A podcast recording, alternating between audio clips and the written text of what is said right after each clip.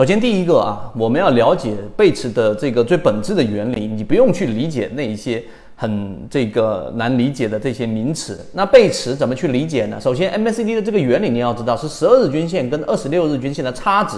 就是这个 DIF 线。这个差值在做 MACD 的这个九日线的平滑处理，就是 DEA 线。而 DIF 跟 DEA 的这个差值就是 MACD 的柱体面积了。好，这个定义自己去看就明白，听的话会容易被绕进去。那 MACD 其实就是要给你去找到这一个平衡和打破平衡的这一个关键。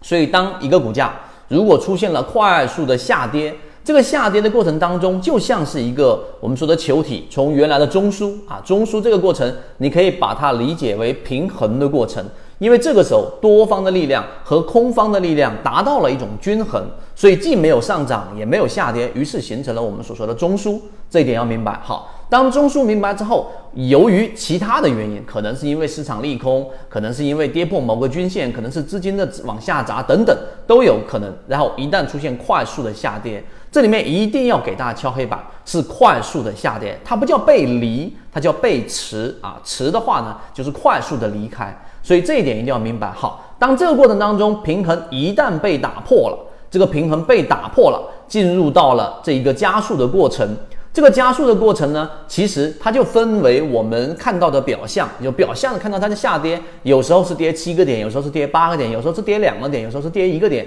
有时候反弹两个点等等。由于我们没有办法把它给图示化。你仅仅靠的就是我们所说的感觉啊，系统一啊，靠感觉去慢慢的这一个去体验，但是你看不到里面内在的加速度的变化，于是就有了我们所说的交易模型。交易模型里面，MACD 就是用我们刚才说的下跌过程当中，当你发现小级别股价还在创新低，但是 MACD 的柱体实际上呢，已经由绿色的大面积柱体进行了缩减。就是越下跌，股价越创新低，但 MACD 却不断不断的在进行的这一个缩减，就是下跌的动能越来越小，而且它们之间这一个差异，就是刚才我们说下跌的短期均线跟长期均线的这一个敞口是在不断不断的缩减的收收敛的。那这个时候用 MACD 就可以让我们更加理性、更加清晰的能够看到我们这一个标的，然后实际上就已经发生了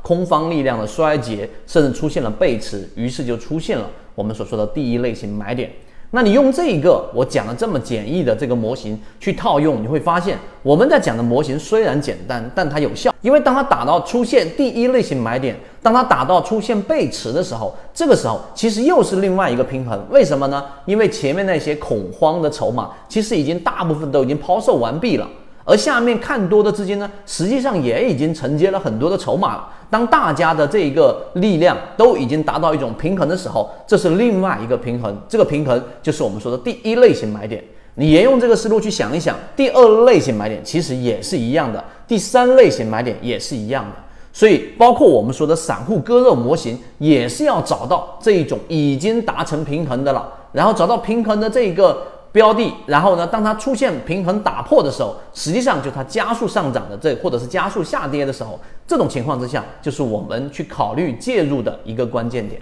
所以三分钟，我们认为已经把这个内容其实讲的已经非常透彻了。当你明白我们所说的这个本质或者原理的时候，再回到我们去用这个技法或者方法，用缠论的我们技术分析的每一个交易的这一个模型定理去做交易的时候。实际上就远远比你去纠结于每一笔每一段要来得更加高的成功率。希望今天三分钟对你来说有所帮助，和你一起终身进化。